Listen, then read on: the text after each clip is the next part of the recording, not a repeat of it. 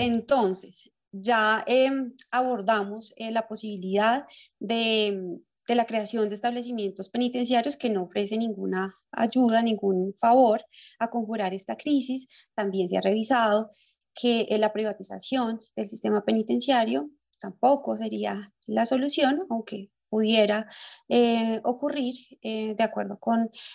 lo que nos ha esbozado Diego respecto de la ley de seguridad ciudadana, pero entonces, ¿cómo orientar? ¿Cómo articular em,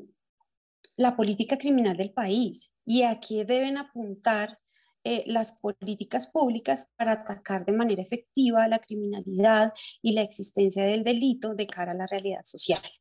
Daniela, ¿tú qué, qué opinión quieres dar frente a este interrogante? Yo considero que la, política criminal debe ir encaminada principalmente a establecer estrategias encaminadas a la prevención, a la protección social y articular todas las acciones eh, posibles para prevenir la delincuencia desde la protección social, desde el trabajo con la comunidad,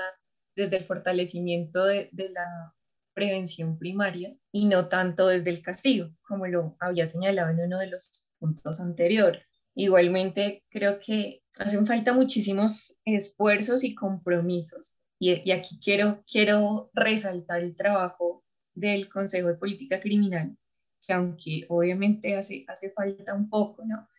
He visto que en sus conceptos se ha dedicado a estudiar la necesidad, la proporcionalidad y todos aquellos aspectos tendientes a verificar si es necesario, si es procedente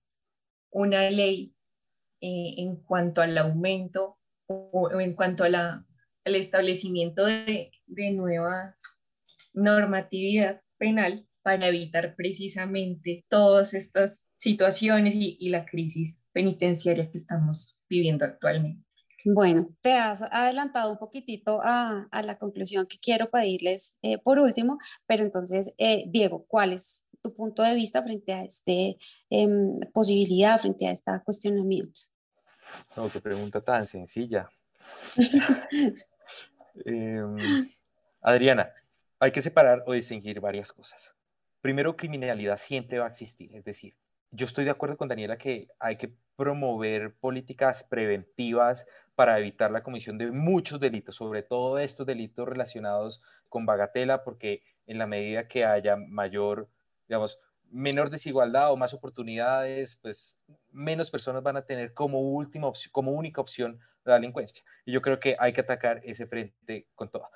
Pero adicionalmente, reitero, siempre va a haber criminalidad. ¿Qué vamos a hacer con, por ejemplo, con delitos de cuello blanco que, que posiblemente siempre van a existir? O con otro tipo de delincuencia. Entonces, distinguiendo, yo diría, primero, busquemos qué conductas se pueden descriminalizar. Hay, por ejemplo,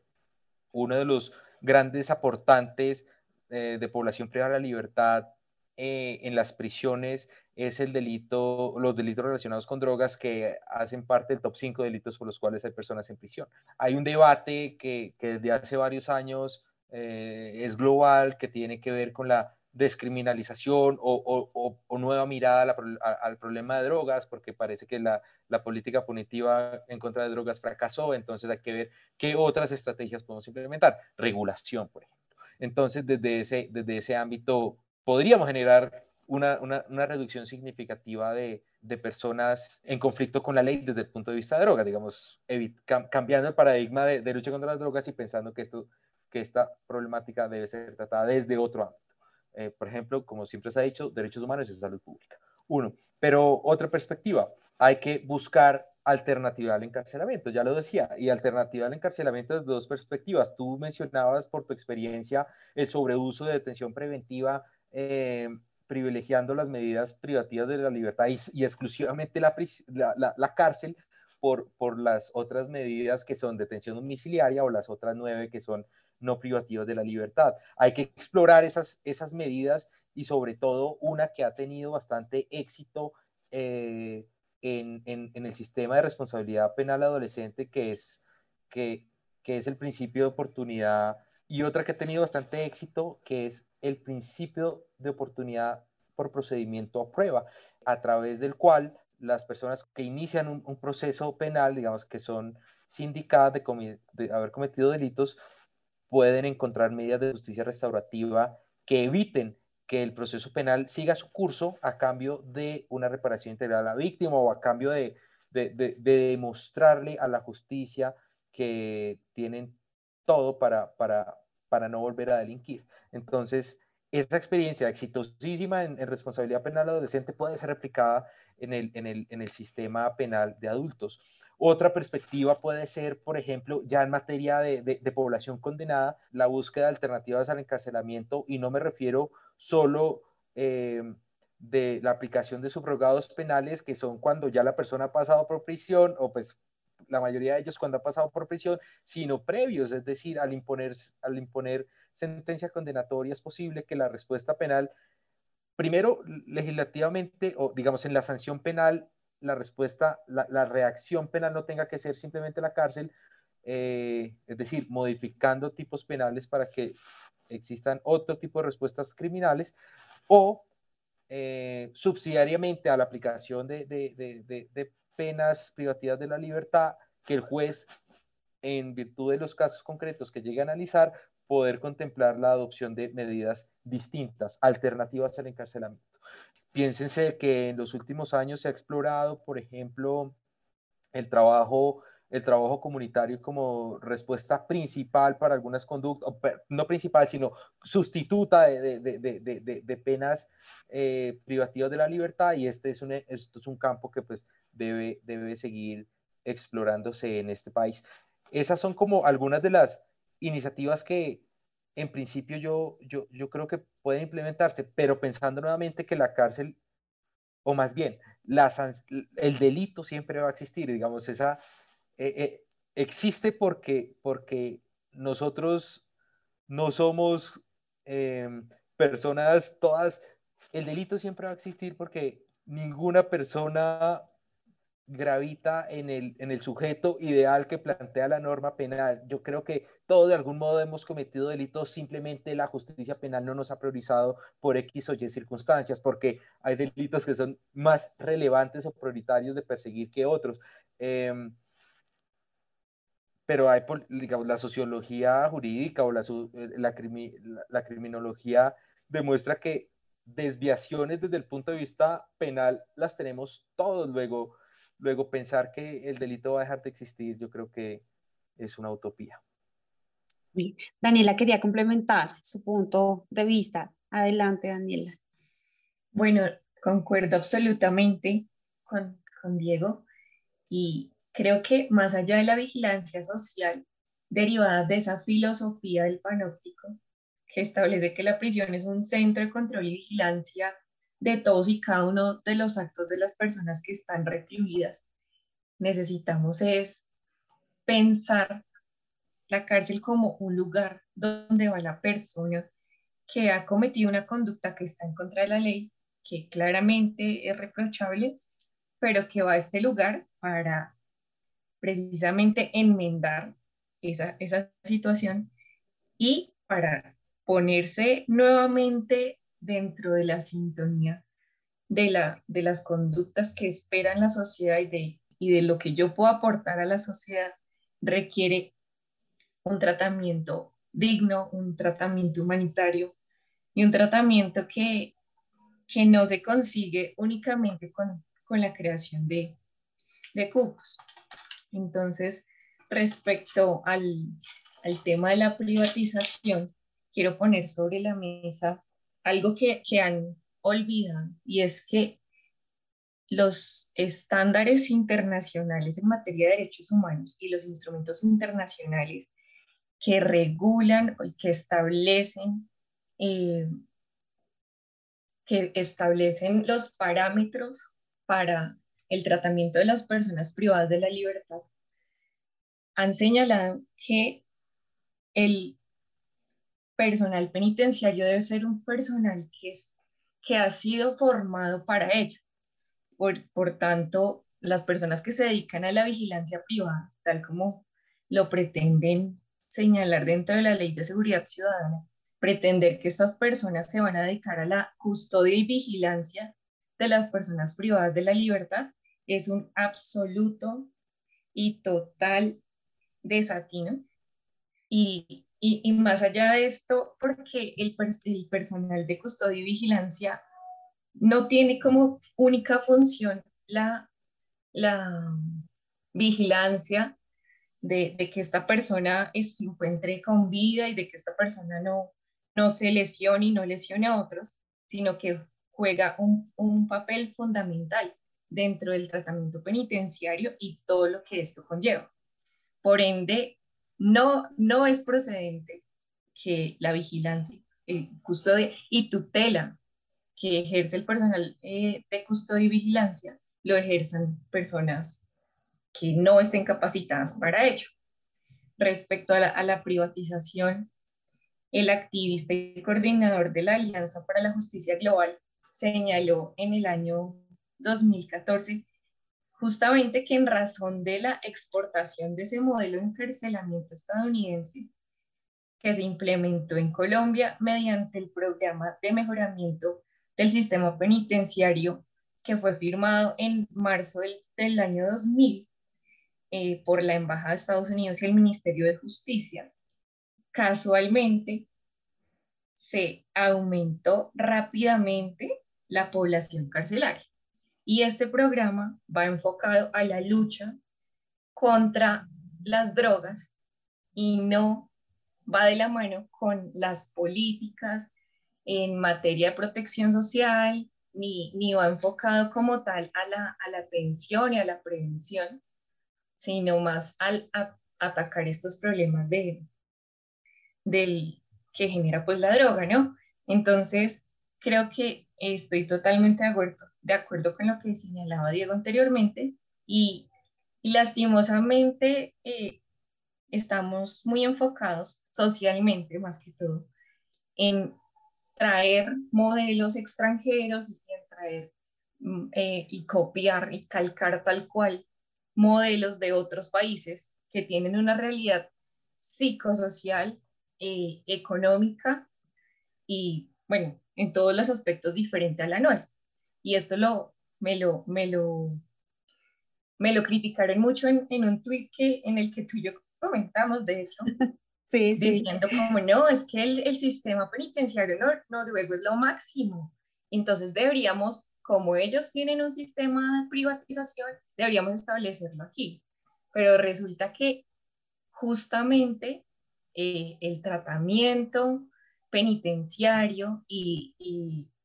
esa, esa, el abordamiento de, esas situaciones deben ir acordes a la realidad social y especialmente psicosocial de la sociedad a la cual se le pretende aplicar. Por tanto, no nos ha servido en,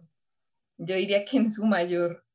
porcentaje, aplicar otros sistemas en materia de justicia, mucho menos en materia de, de tratamiento de la persona privada de la libertad. Entonces, eh, quería señalar esto. Eh, a propósito, el, doctor Hugo Acero hace un, análisis bien interesante que yo tomé, e, esta, tomé este dato de, uno de sus análisis y, me parece pues que antes de salir a formular una serie de soluciones, hay que primero sentarnos a revisar cuál es nuestra realidad, cuál es la realidad del personal privado de la libertad ¿Qué necesita el personal privado de la libertad para tener una efectiva resocialización? ¿Qué vamos a, proponer y qué vamos a aportar nosotros como sociedad para lograr que esas personas se reintegren exitosamente? Porque la seguridad va de la mano absoluta con, con la privación de la libertad, con los establecimientos carcelarios y penitenciarios. Y no podemos seguir pretendiendo que la persona mágicamente la metemos allí en una cajita llamada cárcel o llamada penitenciaría y deja de existir en el plano social porque justamente el tratamiento penitenciario va dirigido a preparar a esta persona y mantenerla en contacto con la sociedad y con su núcleo familiar para que pueda restablecer esos lazos que ha perdido y pueda nuevamente salir a cumplir con esas expectativas que tiene la sociedad. Entonces, ese, ese es como mi llamado a la, a la reflexión y a, que nos pensemos cómo le vamos a aportar nosotros a esa resocialización y qué estamos haciendo como, como entidades, qué estamos haciendo como autoridad penitenciaria, qué estamos haciendo como Consejo de Política Criminal para que todos estos lineamientos en materia de derechos humanos y derechos fundamentales y todos estos exhortos que ha hecho la Corte Constitucional sean efectivos y contribuyan no solamente a, superar o a, no sé, a minimizar la crisis penitenciaria, sino a aportarnos como sociedad, porque las cárceles hacen parte de la sociedad. No es algo que está ajeno a nosotros, es algo que nos pertenece y algo en lo que todos deberíamos estar involucrados en el que todos deberíamos tener una vigilancia muy activa. Muchísimas gracias. Diego, Diego, ¿quieres agregar algo más adelante? Sí, no, para, para cerrar lo que dice Daniela, había algún, algún académico eh, en, en, algún, en algún artículo decía, pero todos vuelven. Lo que, lo que a uno se olvida cuando envía a una persona a prisión, a las prisiones colombianas, digamos, que son criminógenas, es decir, que favorecen es la generación de más delincuencia, de mayor criminalidad por las condiciones a, las cuales van a ser recluidas estas personas. Eh, nosotros, la sociedad, envía a estas personas a estos lugares y se olvida que todos vuelven, todos salen algún día. Eh, y en la medida que salgan eh, con habilidades para generar mayor delincuencia, pues no estamos haciendo nada, estamos generando una bola de, nieve, digamos, problemática, cada vez más problemática, cada vez más problemática, eh, y, esto es un círculo vicioso, definitivamente, lo que tenemos actualmente. Por último, Daniela y Diego, partiendo de que este eh, espacio de difusión académica está dirigido a abogados de profesión y en formación, ¿cuál sería esa reflexión conclusiva cortita, porque casi que en cada planteamiento hemos hecho una pequeña conclusión eh, frente a este tema que desarrollamos. ¿Cuál es el camino entonces que nos va a llevar a conjurar esta crisis penitenciaria? Daniela. Adri, yo le hago un llamado muy respetuoso y sobre todo muy cariñoso, principalmente a los estudiantes, para que se acerquen a los semilleros de investigación que hay en las universidades en materia de derecho penitenciario, a que se acerquen a la práctica, al conocimiento de los establecimientos, de la protección, de, la asesoría de estas personas y a mis colegas abogados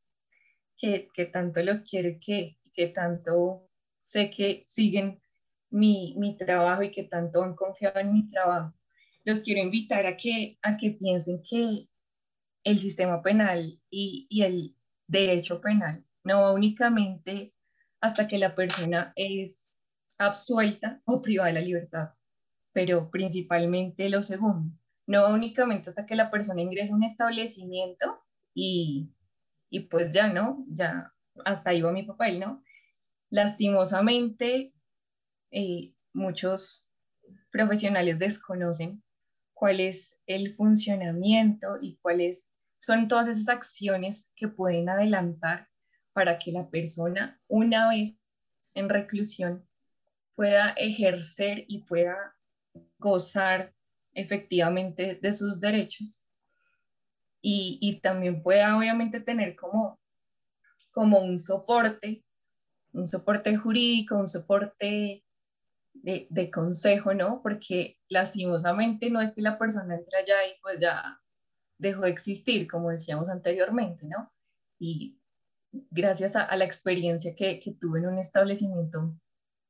carcelario, que es el menos grave de Bogotá, por cierto, y, estando precisamente en la oficina de asuntos disciplinarios,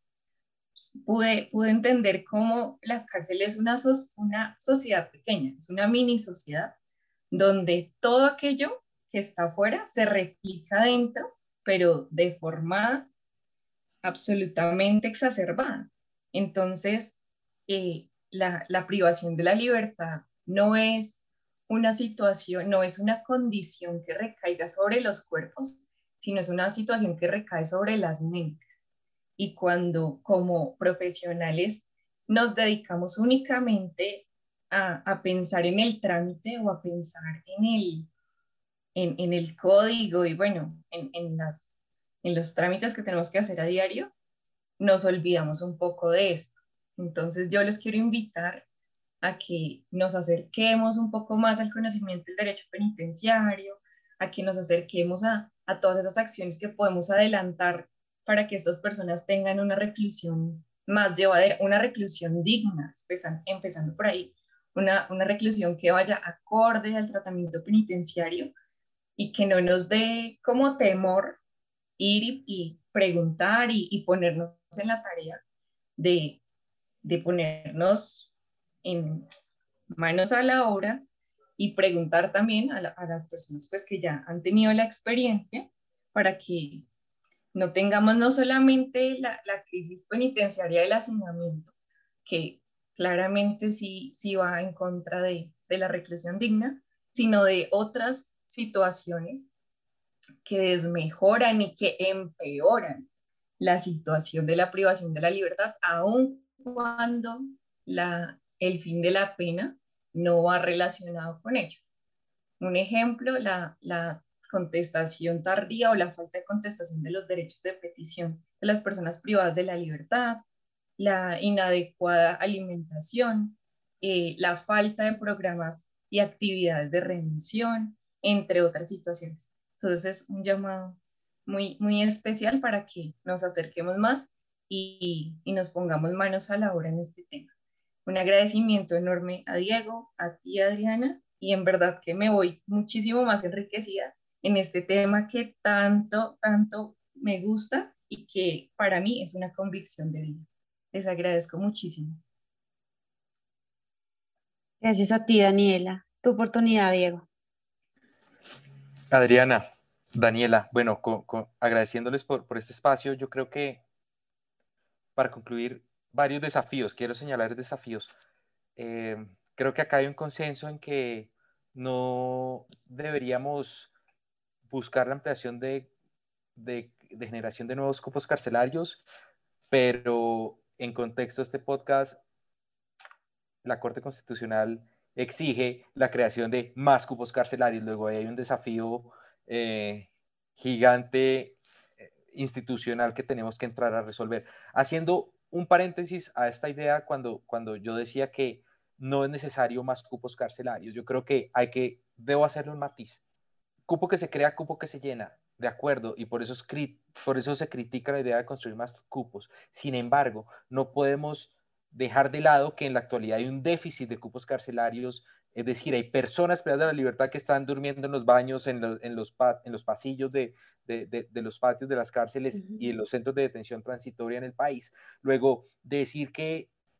ideológicamente estoy convencido de que no hay que construir más cupos, aunque esté convencido de esto, eh, también es cierto que por dignidad humana necesitamos respuestas institucionales inmediatas para suplir el déficit de camas, de espacios dignos de reclusión. Luego, ese es un matiz que yo debo anotar aquí. Dos, eh, otro desafío, hablamos o hay un consenso entre nosotros con relación a que la privatización de, cárceles es problemática y al mismo tiempo recientemente se sanciona una ley de seguridad ciudadana mm. que promueve o que facilita, faculta a, la, a, la, a, que, a que este tipo de, de, de, esquemas privados puedan impulsarse. Ahí hay otro desafío institucional entonces que tenemos que entrar a revisar cómo hacemos para que esa propuesta normativa eh, no se expanda, no tenga, no surta trámite y no lleguemos a, a, a, que se materialicen estos esquemas de privatización. Tres, la Corte Constitucional em, tiene, hay un desafío con, relación a, las decisiones de la Corte Constitucional, porque yo creo que se ha puesto una línea roja que, que, da para otro podcast con, con seguridad, y es que la Corte nunca ha planteado la posibilidad de, exigir medidas de escarcelación para eh, enfrentar de manera inmediata la situación calamitosa de derechos fundamentales al interior de las cárceles. ¿Y esto qué quiere decir? Eh, que como no se plantea la escarcelación, se mantiene en, en, una problemática permanente y es que a la, digamos, si bien no avala lo que está pasando, como no lo resuelve de manera inmediata, sino que se procuran eh, medidas eh, a, a, mediano y largo plazo, ninguna, ninguna lo resuelve de manera inmediata, salvo la escarcelación. Como no plantea la escarcelación, todas las medidas son dentro de, uno, dentro de unos años. Y al ser dentro de unos años, de algún modo avala la actual situación de déficit de derechos fundamentales. Y esto es un problema mayúsculo que, digamos, que no ha merecido la atención, la, la atención de, de, de, la academia y de la reacción de, de organizaciones y, y, la presión social que, que, que una situación de estas debería exigir. Luego, yo creo que la Corte sí tiene que revisar la situación de, de escarcelación y por escarcelación no me refiero a que entonces eh, se, se, la, la, la, sanción dejó de existir. Nuevamente, alternativa penal, pensemos en esquemas de alternativa penal eh, que, que, respondan eh, y estoy seguro que la Corte Constitucional sí tiene la legitimidad para afrontar una situación de déficit de derechos fundamentales como la que atraviesan actualmente las personas privadas de la libertad en centros de detención transitoria y en cárceles, eh, mediante, mediante el, cambio de modalidad, por ejemplo, de, de, de, de medida intramural, intramural a, a, medida restrictiva a la libertad, también privativa, pero en domicilios, por ejemplo. Eh, y como último desafío que pongo sobre, sobre, sobre la mesa tiene que ver con el control constitucional que ejerce la Corte Constitucional. Eh, el, me refiero al control constitucional de normas penales, el control abstracto de constitucionalidad. Yo creo que allí la Corte ha sido, digamos, ha mantenido una postura dominante de hacer prevalecer la libertad de configuración legislativa y básicamente eh, aceptando todas las reformas en materia penal que el Congreso tramita y sabemos que en más de 20 años de existencia del Código Penal, las más de 60 medidas legislativas han estado marcadas por el aumento de, de, de, de penas y por la creación de nuevos delitos, eh, y la Corte ha avalado todo esto. Luego que por un lado lo avala y por el otro nos advierta la existencia de un estado de cosas inconstitucional, pues de algún modo tiene que hacer un autoexamen la Corte para entender cuál es la responsabilidad que tiene, también el papel que juega y lo juega desde el control abstracto, abstracto de constitucionalidad y tiene que empezar, creo yo, a contemplar argumentos que ha desarrollado en sede de tutela, en sede del, del Estado de Cosas Inconstitucional, como es incorporar en el control de constitucionalidad lo que la Corte denominó lo que la Corte denominó el estándar constitucional de una política criminal respetuosa de los derechos humanos. Allí desarrolla o, o da grado de constitucionalidad, digamos, grado constitucional más bien, varios de los principios en materia que rigen en materia penal como el principio de proporcionalidad, de coherencia, de enfoque de derechos humanos y sobre todo uno muy importante, eh, que las decisiones político-criminales estén respaldadas con evidencia empírica. De hacer uso de este, de este, de este criterio, con seguridad podemos atajar eh, hacia adelante la, la, la, el reformismo penal del Congreso de la República que genera digamos, como, como han dicho algunos académicos, eh, una ola punitivista que, que, solo tiende por el expansionismo de la, de, de, la prisión y de las medidas privadas de la libertad, privativas de la libertad. Adriana, muchas gracias por esta invitación. Gracias a ti. Bien, así como lo acabas de mencionar, cada una de las cuestiones que hoy aquí nos formulamos darían para un episodio completo y hasta pueden surgir muchas más preguntas que respuestas. Este capítulo tiene como propósito visibilizar una situación que afecta a un número importante de ciudadanos que, aunque han perdido algunos de sus derechos a ser declarados responsables penalmente y ser confinados en un establecimiento penitenciario para el cumplimiento de su condena, el Estado tiene la obligación de garantizar su dignidad humana que desde la posición que ostentemos, sea desde la institucionalidad, desde el litigio, desde los entes de control y por supuesto desde la Administración de Justicia, no cesen las acciones tendientes a su protección, defensa y quizás lo más importante, a no olvidarlos. Por favor, déjenos saber si quisieran ahondar sobre el particular o si de este episodio surgen nuevos cuestionamientos. Con la venia de mis invitados, prometo compartir sus redes. Em, igualmente están las de este espacio, siempre abiertas a recibir esas inquietudes y en lo posible a despejarlas. A los doctores Daniela y Diego, todo el reconocimiento y gratitud por tan generosamente darnos un lugar en su agenda y por hacer parte de este proyecto de difusión académico. A quienes nos escuchan, decirles que hasta una nueva oportunidad en Derecho Expreso para disfrutar del café oscuro y del derecho claro. A ustedes gracias por escucharnos y si esta entrega fue de su gusto, no olvide suscribirse, activar las notificaciones para cuando un nuevo episodio esté disponible. Síganos también en nuestras redes sociales, en Instagram como Derecho Expreso, Raya al Piso Podcast. Este podcast fue realizado con el apoyo de audio y sonido de Sofía Poveda, mi asistente hermosa Ana María, al son de un buen tema de rock, mi café y por supuesto mi compañero Fidel Romeo. Nos vemos en la próxima temporada. Hasta pronto.